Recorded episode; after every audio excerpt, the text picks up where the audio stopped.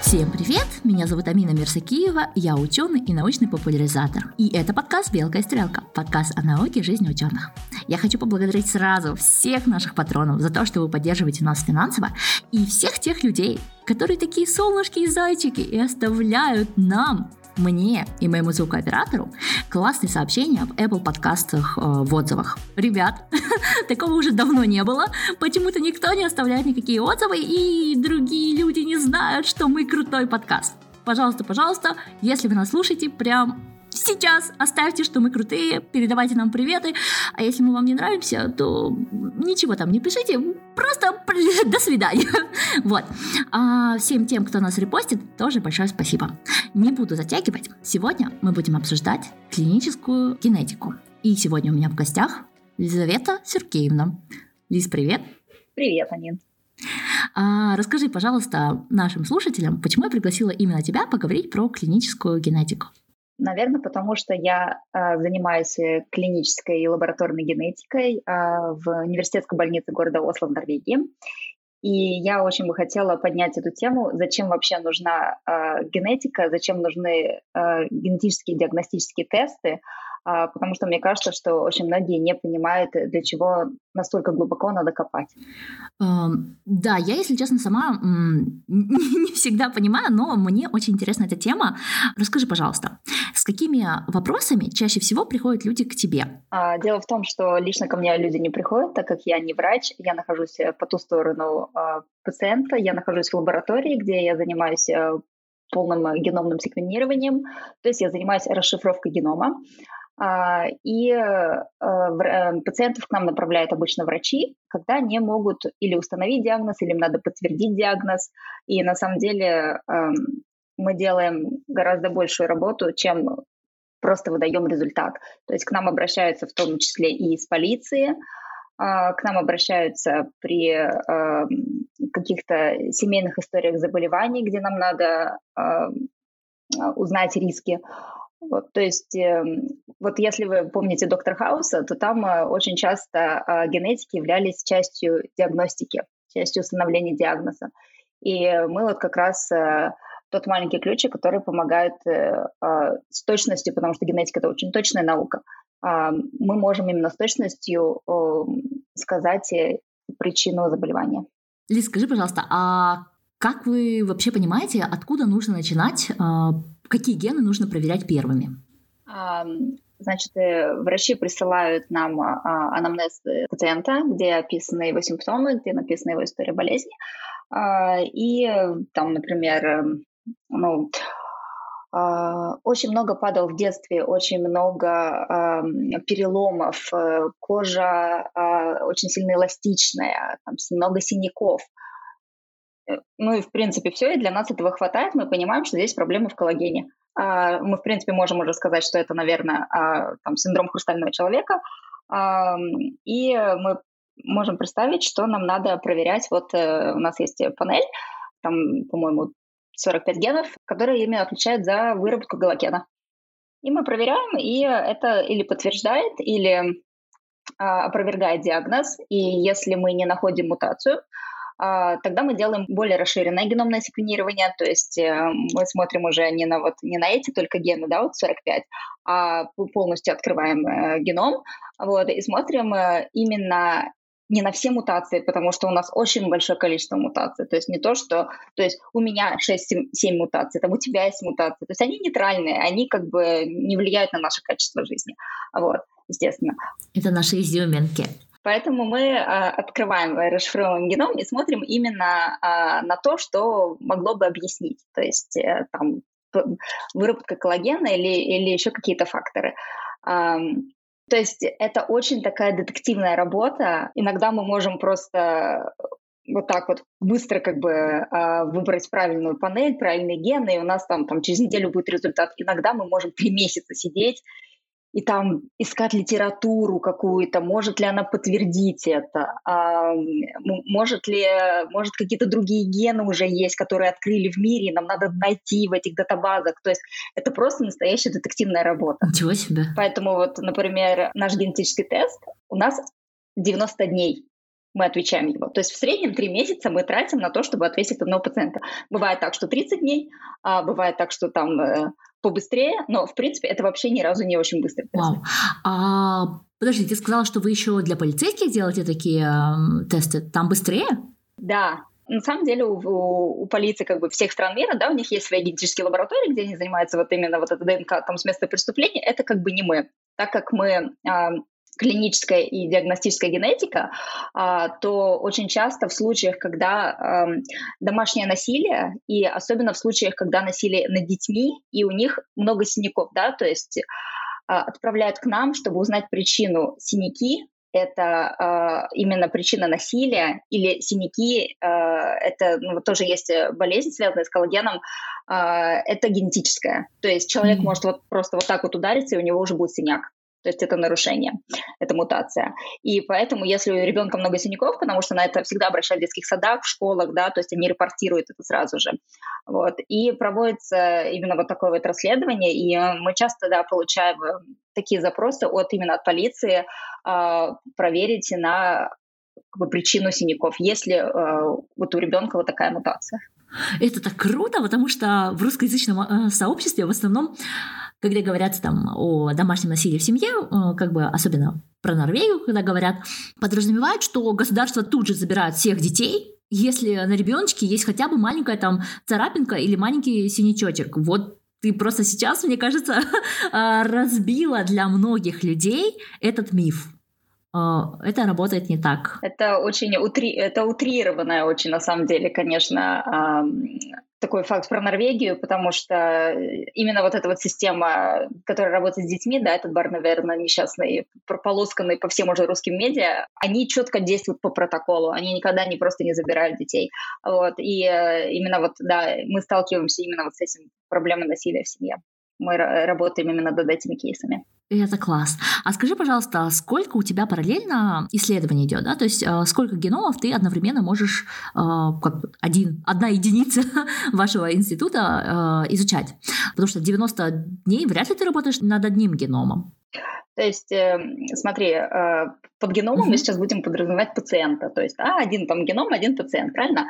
А, э, значит, мы всегда работаем над одновременно 24 или 48.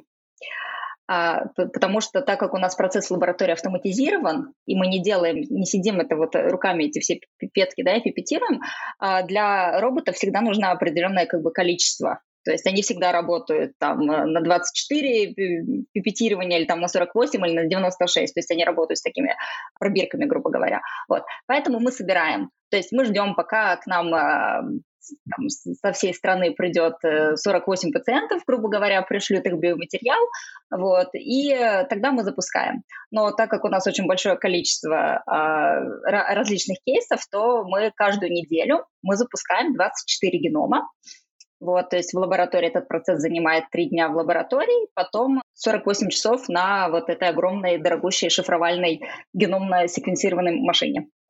А, то есть, э, и потом у нас работает группа из пяти человек, которые все сидит и занимается этой расшифровкой. Это круто. Это я прям все это себе представила и вспомнила твои истории, и мне прям очень нравится. А, скажи еще вот такой момент. Какое образование ты получила, чтобы стать э, клиническим э, генетиком? А, я биоинженер uh-huh. и с углублением в генетику, потому что биоинженерия это такая эм, а, различная, это смесь областей различных. Это и, это может быть и биохимия, и вирусология, и генетика, и патология. В общем, все вот эти вот логии медицинские, это все изучает биоинженер. И потом мы просто выбираем сами себе направление. Вот. И э, я выбрала э, направление генетики, это молекулярная биология, получается, клеточная биология. И дальше э, я вот уже работала с этим. И, ну, так как я биоинженер, в прошлом году я работала в вирусологии, когда начался вот этот пик пандемии. Меня как биоинженера, который, в принципе, знает там основы, азы, инструменты различные, э, я работала а, с вирусологией именно вот э, с детектированием вирусных частиц.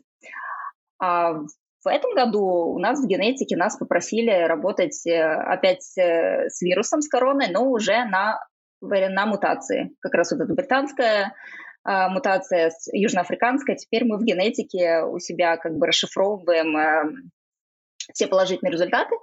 А, вирус пришел в нашу лабораторную жизнь. Вау. И раз уж мы зашли на, на пандемию, я хотела это ближе к концу узнать у тебя. А какой сейчас э, штамм в Норвегии самый распространенный? Мутации до вас уже дошли? Да, у нас превалирует британская мутация. Больше 50% всех положительных результатов, они именно вот с этим э, британским вирусом мутировавшим. Мы также отслеживаем а, на все известные, которые уже зарепортированы, да, это бразильская, южноафриканская, а, британская, еще какие-то. Плюс мы еще всегда отслеживаем, а, не появилось ли новых каких-то, типа норвежский вариант. То есть мы всегда очень сильно обращаем на изменения а, в составе а, РНК-вируса, а, и, безусловно, нейтральные мутации есть, то есть он мутирует, это, это нормально, а, но мы всегда отсматриваем, если а, именно мутации, которые вот влияют на его там а, патогенность, да, или как он э, сильно там присоседивается к людям. То есть мы отслеживаем этот вариант тоже. Окей. Okay. Это круто, это хорошо знать. Просто э, на, британский, на британскую мутацию довольно много исследований, и меня это радует, это меня успокаивает. И особенно успокаивает, что вакцины действуют э, на британскую мутацию. А, вернемся к самому интересному. Скажи, пожалуйста, может ли человек со стороны прийти и просто сделать э, ДНК-тест и узнать, что вот у него что-то там, ну, ни на что не жалуюсь, но хотелось бы узнать и сделать такой массовый скрининг?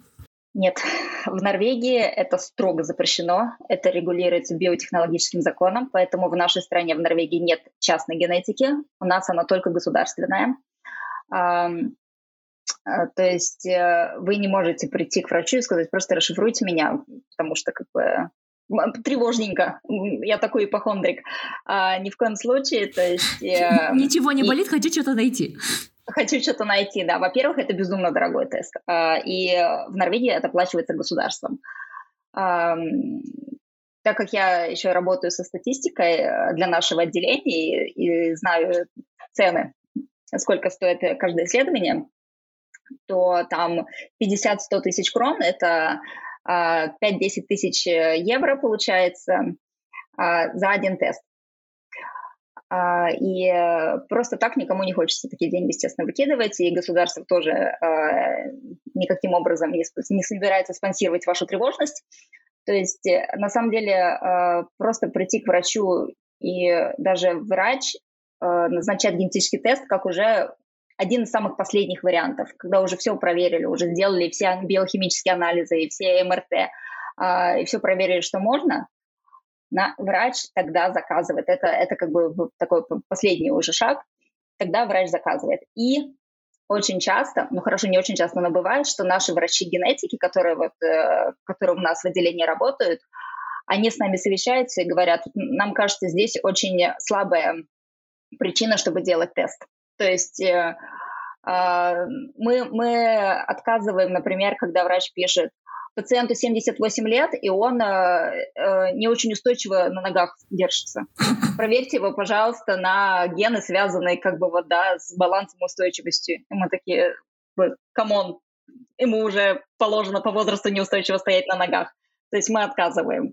А, там льда часто падает, да. То есть э, э, мы очень тщательно отбираем также, кому мы будем делать этот тест.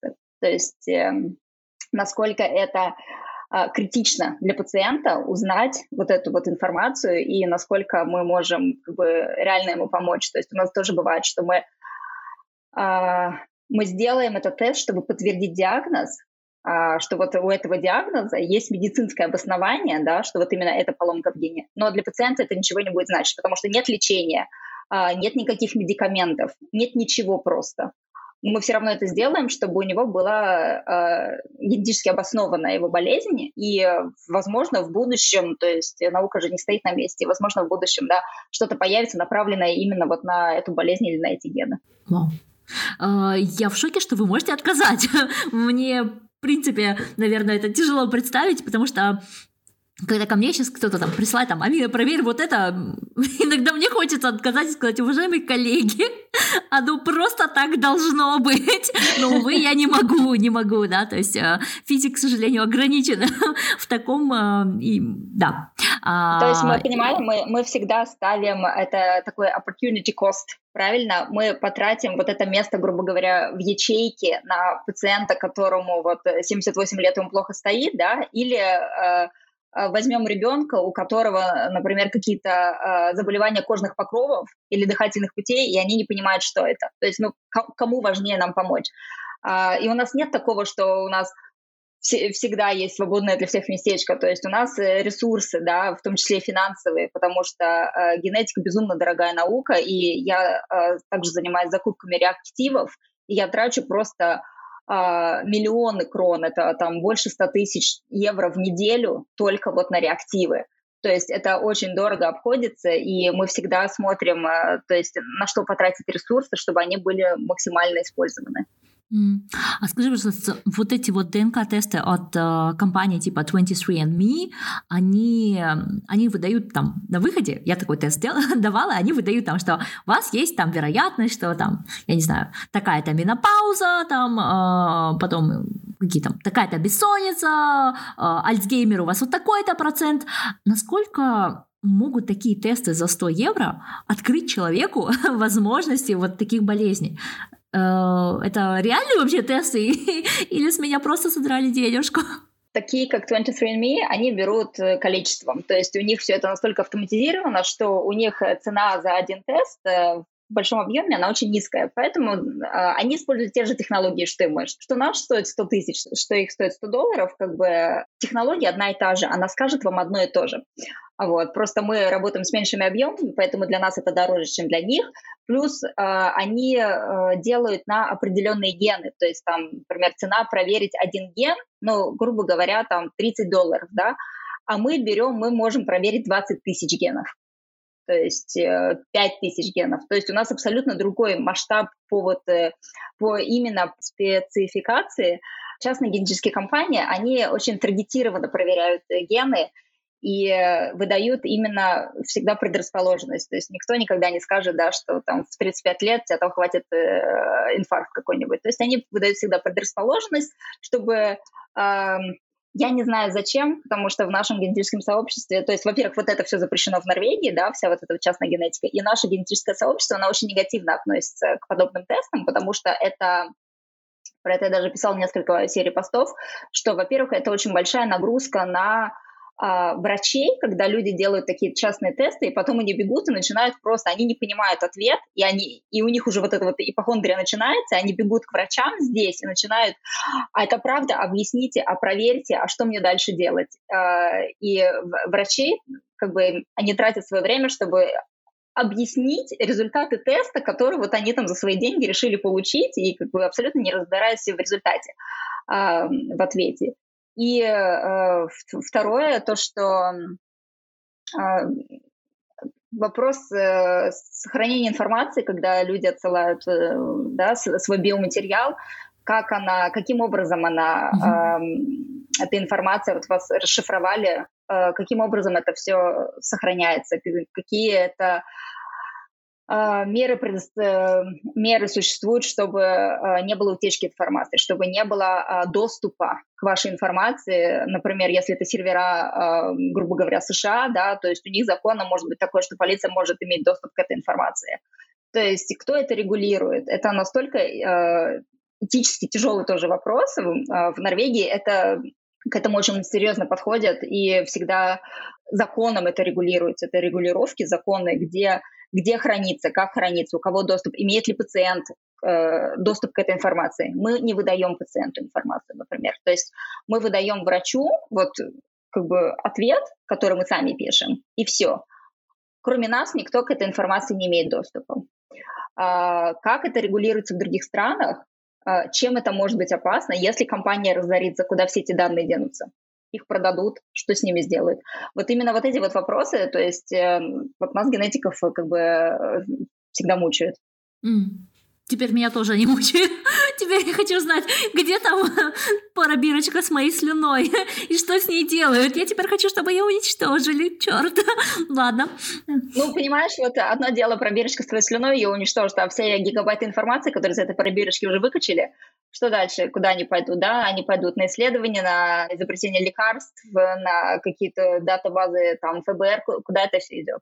То есть э, я помню, меня даже обвиняли в том, что я, типа, слишком очень на этом зацикливаюсь. Но если я с этим работаю, как я могу не зацикливаться на этом? Да, теперь я, теперь я понимаю, что я плюнула в ФБР. Какой кошмар. О, боже. Ладно, я об этом подумаю после записи подкаста. А, скажи еще такой момент. Любой ли человек, любой ли ученый, да, биоинженер, а, может а, прийти стать клиническим генетиком, да? То есть какие навыки должны быть у человека, который хочет заниматься твоей работой? Интересный вопрос. Хорошо, ну вот смотри, а, к тебе приходит новый коллега, да? А, вот приходит студент вообще. Ты можешь из него вырастить специалиста своей мечты. Что ты в него будешь э, что ты в нем будешь взращивать? Стрессоустойчивость, во-первых потому что э, это огромная ответственность, как, как оказалось. Э, работа с э, ДНК людей — это огромная ответственность, то есть ты боишься, э, во-первых, ты боишься расплескать все это дело, а, ты боишься а, что-то не туда, как бы, там, не тот реактив взять, ты боишься случайно не заразить там, э, там одного пациента другим, да, то есть не смешать эти проверки. А ты, у тебя ответственность по срокам, у тебя ответственность по исполнению, потому что а, хоть это и роботизировано, какой-то процент мы делаем все равно как бы мануально руками, и все равно человеческий фактор, он очень как бы большую влияет роль. То есть нельзя, надо быть максимально сфокусированным, нельзя сидеть там или слушать радио, или там что-то с кем-то болтать и в то время там пипетировать, да, а, нельзя сидеть и думать там, вот я приду домой, и я буду вот эту вот котлетку на ужин, и вот почитаю вот эту книгу. Надо максимально просто погрузиться в эту работу, вот этот фокус, он просто э, до того, что аж ты сидишь, сжавжу,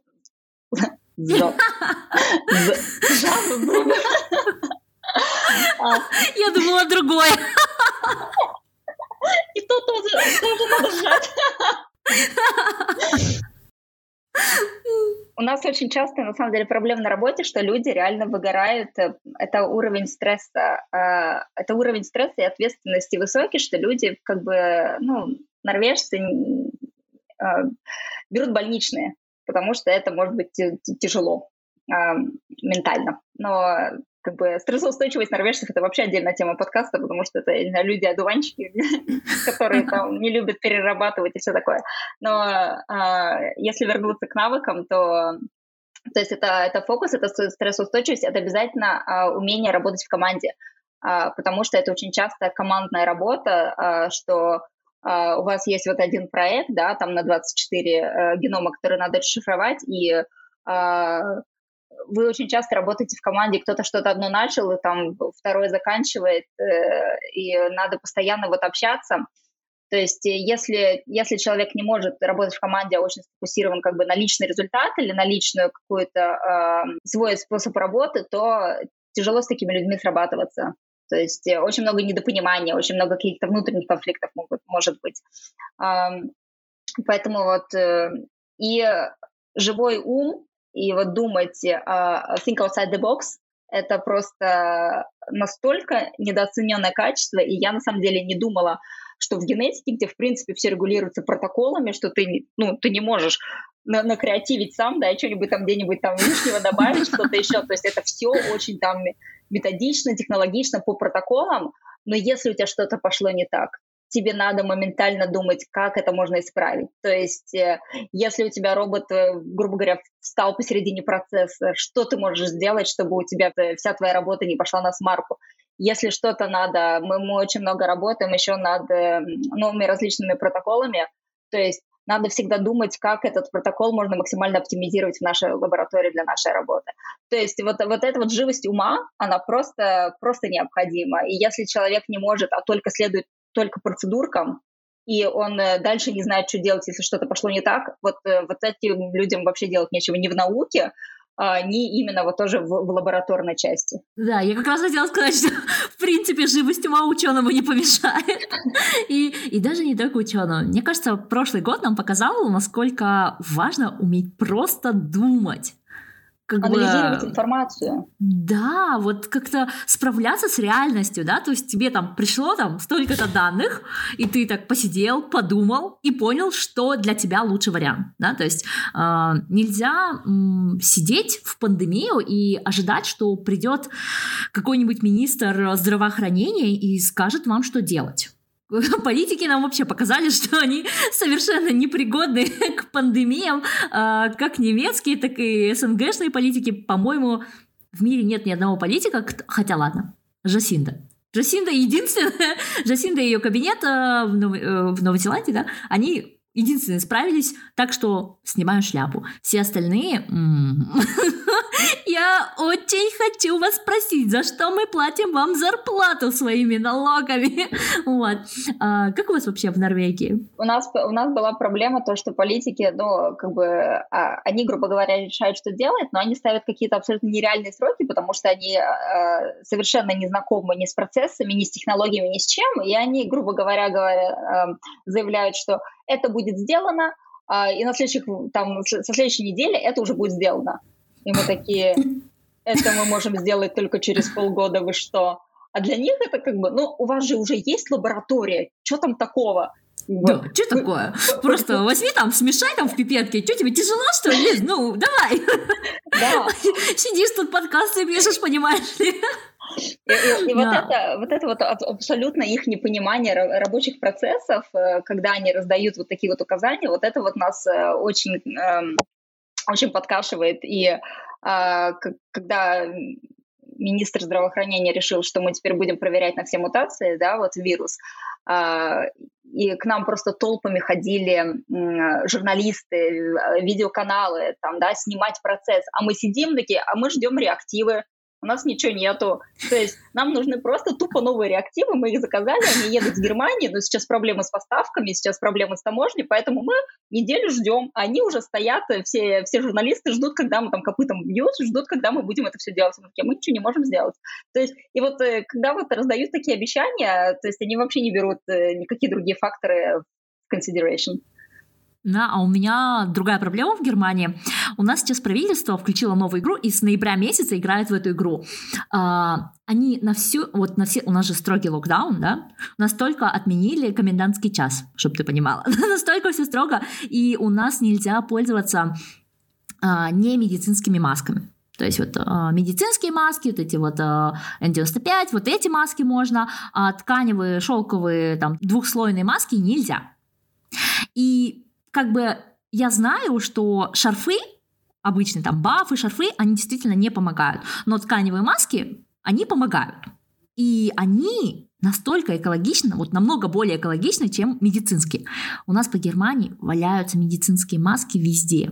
Просто э, это такая боль смотреть на эти одноразовые маски, которые в грязи, в лужах, там, вдоль тротуара, везде. У меня просто сейчас сердце разорвется от картины леса, полностью засранного масками.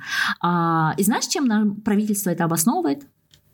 А, госпожа канцлер верит в науку. При этом нет ни одного исследования, которое бы настолько жестко это все вводило. Да? То есть нет исследования, которые бы говорили, э, тканевые маски вообще ужас. Только медицинские маски. Ну, то есть мировое сообщество научное считает, что можно и тканевые маски, а правительство Германии считает, что они верят в науку в какую-то они странную науку верят, конечно. Эм, я бы еще поняла, если бы она аргументировала, что э, люди не, там, не стирают эти тканевые маски, например, как, как следует, да, после использования, и поэтому, э, поэтому мы решили. Но вот это вот верить в науку, на самом деле, да, я тоже не видела таких доказательств, что тканевые там многослойные маски не помогают. Да. А, они, знаешь, у нас теперь другая проблема. У нас немцы стали стирать одноразовые маски.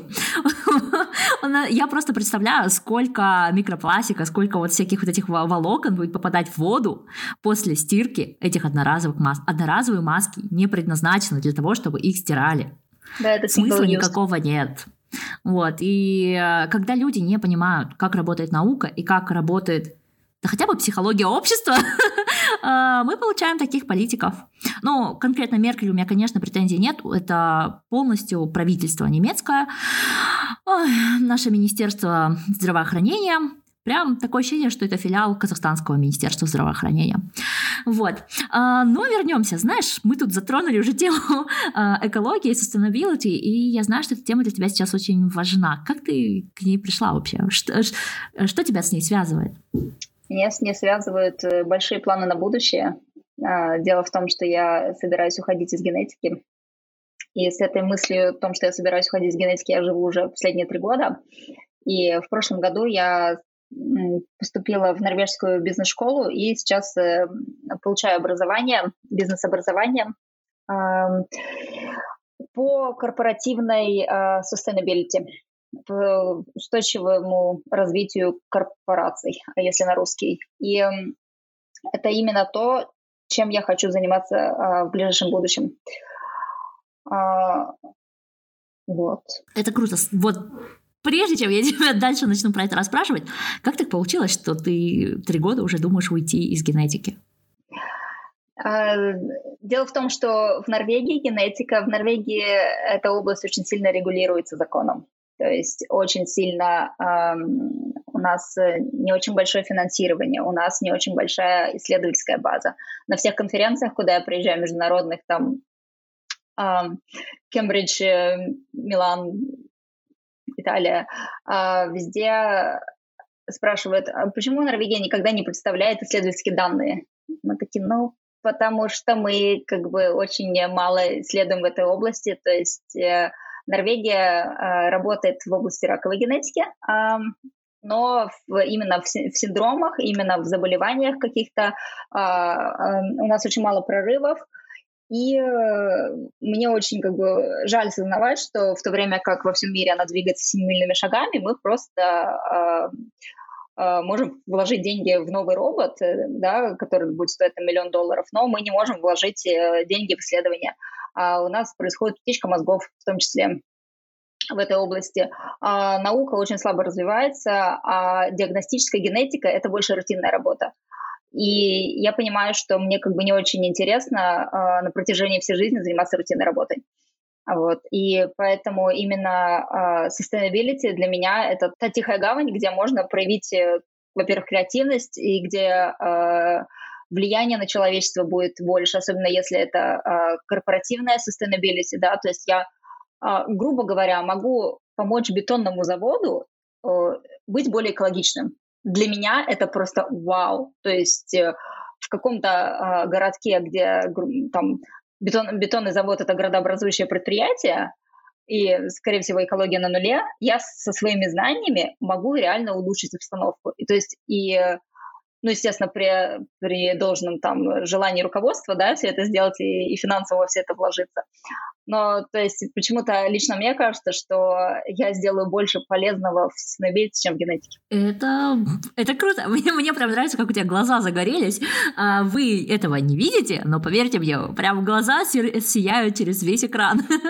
А, sustainability для меня тоже очень а, важно в плане того, что я вижу, как сейчас очень многие люди рассуждают об экологии, рассуждают о том, что нужно жить более sustainable, да, есть э, там поменьше есть мясо, то все, и они не разбираются в процессах и очень агрессивно стараются говорить, вот посмотрите, я ношу только эко, а этот ваш H&M, догори он там синим пламенем, он э, такое плохое производство.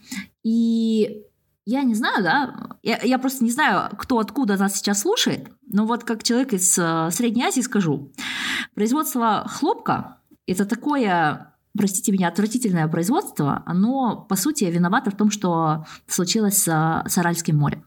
Если вы не понимаете такого, вот таких вещей и утверждаете, что вы такой молодечек и носите только хлопок, it's okay. Просто не говорите это мне, да? Иначе получите научный ответ, и он вам не понравится, и вы меня заблочите. Нам ведь это не нужно. Вот. А, скажи, пожалуйста, что ты думаешь про хлопок, H&M и такие компании? Про H&M я как раз недавно писала пост, э, потому что H&M это сегмент масс-маркета, и он, э, и масс-маркет э, считается вселенским злом по отношению к экологии. И когда я разговариваю очень часто в Инстаграме про экологию, мне говорят, а как вы можете говорить про экологию, одеваться в H&M? И я решила написать пост на эту тему и объяснить, какие экологические инициативы делает эта компания, потому что это глобальная большая корпорация, она представлена в огромном количестве стран.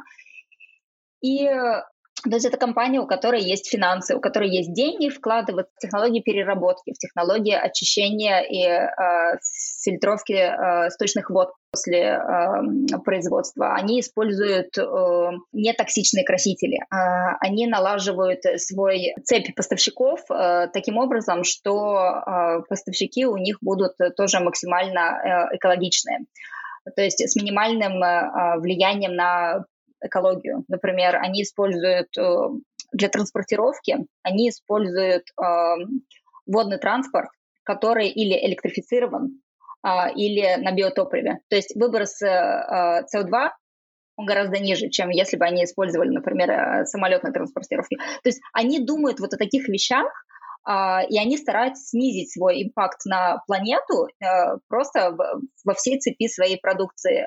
И именно это, то есть я мечтаю работать, поработать в H&M на самом деле, то есть это мой просто uh, dream work, uh, вот, и очень очень странно, что люди как бы смотрят вот на масс-маркет только с одной стороны, да, вот с этой потребительской, а мы больше покупаем, мы больше выкидываем. Вас никто не заставляет больше покупать. Начнем с того. То есть э, вы сами выбираете это делать, и глупо было бы обвинять в этом э, кого-то, кроме себя. А, а, проблему перепотребления H&M очень интересно сейчас решает. У них сменился CEO, у них стала девушка а, глобальным директором, которая занималась до этого корпоративной sustainability 5 лет. И э, девушка сказала, что э, наша самая главная проблема масс-маркета – это э, overproduction, overпроизводство, да, и как следствие overпотребление у людей. И говорит, мы хотим решать именно эту проблему. То есть э, наша цель снизить сейчас э, количество производства и сделать фокус на качество. Они выпускают в год 12 разных коллекций. Они будут снижать этот объем. Она очень правильно думает. И э, мне вот это импонирует. Ну, тогда получится, что H&M уйдет из сегмента масс-маркета и станет, ну, таким более люксовым брендом, да? А, я, я думаю, они Буду все-таки искать баланс, потому что, конечно, они до сих пор э, в сегменте кофточки по 5 евро, а, но у них, я думаю, будет, э, эм, будут вот более дорогие коллекции все чаще появляться. То есть они будут э, не 12 раз в год средненьких коллекций, интересненьких, да, потому что у нас новый цвет в этом сезоне, и теперь все мы сделаем зеленым. А они просто будут действительно делать коллекции из переработанного пластика, из из фибров на основе там э, ананасовых шкурок, что-то такое. То есть они будут вкладываться в новые технологии и э, максимально это использовать в меньшем количестве коллекций. Да, это будет уже другой немного ценовой сегмент, э, но я думаю, у них будет где-нибудь баланс, может быть, 50-50, э, и посмотрим, как это вот в итоге у них будет. На самом деле многие люди говорят, что они согласны платить больше, то есть в сознании людей начинает меняться, и они говорят, я согласен платить немного больше, если я буду знать, что это качественная вещь, да, что если она там сделана каким-то а, особым технологичным путем, и мы согласны. То есть э, это очень правильное уже направление, и э, я рада, что люди думают вот э, уже с, с таким прицелом на будущее. Да, и я хотела сказать, что после твоего поста, после того, как я его лайкнула, H&M стали мне присылать таргетированную рекламу и показывают мне платье за 79 евро. Если они мне еще неделю его будут показывать, я, наверное, его уже куплю, потому что оно такое красивое. Вот. И оно как раз-таки из коллекции с а, более технологичным производством. То есть там no plastic, uh, recycling и все вот эти вот uh, штуки, и это круто. Я как химик, на самом деле, um, может быть, ты не знаешь, но я фанат полимеров и пластиков, и я вообще считаю, что полимеры и пластики спасут мир. Просто нужно правильно... То есть почему люди боятся пластик? Ты, наверное, не боишься пластика, но как ты думаешь, почему люди боятся пластик? А, в плане отношения к экологии, то есть да. в плане загрязнения, да, то есть э, потому что пластик э, разлагается несколько сотен лет, и загрязнение пластиком это э, как бы очень большая проблема для того же водного мира, например. Конечно. А фишка в том, что люди хотят, чтобы этот пластик разлагался, но он создан для того, чтобы не разлагаться. И пластик это такой материал, который очень легко пере, ну, относительно, да, а, легко можно сделать из одного вида пластика другой вид пластика. Этот материал, который можно вечно использовать. То есть люди стремились к вечному двигателю, а вместо этого создали вечный материал. Можно из одного пластика делать другое, делать одежду, делать что-то еще. И понятное дело, что пластик самого высшего качества его можно использовать только один раз. Но, допустим, там ручки, э, там картонки, вот у меня сейчас пластиковый э, ноутбук, да, не ноутбук, а э, как блокнот а, для, для того, чтобы я писала и потом стирала в нем. Вот. Такой пластик можно использовать просто миллион раз. И это круто. То есть пластик — это тот материал, который может снизить наше потребление э, всех других ресурсов.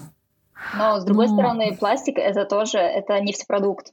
И э, все, что связано с нефтью, это, естественно, очень большой как бы, импакт на, на экологию, на планету, да, поэтому эм, Э, какой-нибудь биопластик, который сделан вот из других материалов, он менее прочный, но он э, э, уже не так влияет на экологию, например. Да, но в то же время у нас уже настолько много мусора, что, что мы уже, мне кажется, не всегда должны э, получать пластик из э, э, нефтепродуктов. Да, безусловно. Мне кажется, есть... что многие наши потребности мы можем закрыть именно тем самым пластиком, который плавает в мировом океане. Осталось его только тут достать. Выловить и переработать, да. Да. Но спасибо, природа, по-моему, постаралась для нас и создала огромное э, пластиковое там мусорное пятно э, в Тихом океане. То есть э, под, подъезжай, забирай и перерабатывай. Ну, на самом деле, то есть это очень выгодно даже для производства, да, то есть э, когда я говорю, что эм, sustainability это очень выгодно для предприятия, люди говорят, нет, это же очень много тратится а, ресурсов и денежных вложений, чтобы перевести предприятие полностью на это. Я говорю, да, это одномоментные затраты, а, но в будущем это вам выйдет даже больше, когда вы вернете в свое предприятие uh, upcycle и recycle, что ты используешь тот же материал, ты не, не платишь за новый, ты используешь тот же материал, это как вот, э, да, у Apple есть инициатива, что, пожалуйста, верните нам вашу технику, ваши телефоны, то есть они не дураки, они реально очень много денег экономят. Э, и там ценные металлы, которые также используются, и тот же пластик, который используется по новой. А, и э, людям не надо думать с утилизацией. То есть эту проблему Apple уже взял на себя, и вот, э, вот такие инициативы это максимально круто. Это очень круто, потому что у меня вот там лежит четыре старых сломанных телефона. Я все их хотела отдать э, университету своему шведскому на, на опыты для студентов. А, но как раз в день моего отъезда из Швеции, за 4 дня до этого, на меня напал городской сумасшедший, и мне было вообще ни до чего.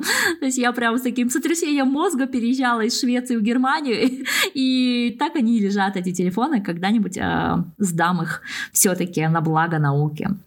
Uh, я думаю, что мы с тобой обсудили самые важные темы. Спасибо тебе большое. Надеюсь, ребят, вы поняли самое важное. Клиническая генетика она нужна для того, чтобы в крайнем случае, когда вы чем-то очень серьезным болеете, а, вы смогли получить ответы, что же с вами происходит. Клиническая генетика — это такая высокотехнологическая отрасль современной генетики, которая отвечает на самые главные загадки вашего организма. Вот. А еще, я надеюсь, вы поняли, что ученые иногда могут устать от рутины, непонимания и недофинансирования и уйти в sustainability. Такое тоже случается, и это норма. Вот. Я ушла из академии в индустрию и вообще не жалею. Так что, если вы ученый, если вам не нравится то, чем вы занимаетесь, вы можете сменить свою отрасль, свое направление. Это нормально. Лиза делает это сейчас, я это сделала, э, хотя тоже осталась в науке. Э, это окей. Пожалуйста, услышьте этот месседж. Э, вот. Мойте, пожалуйста, ручки, чтобы до вас не добрались никакие британские штаммы. Всем пока-пока. Всем пока-пока.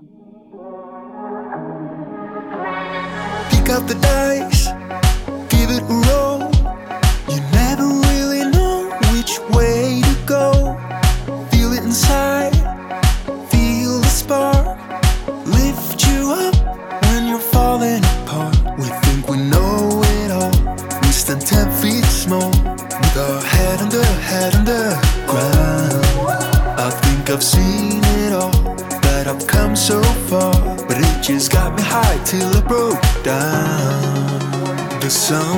somebody, somebody, somebody know of a place where your heart doesn't sink like a stone when you're naked and broken nowhere to go?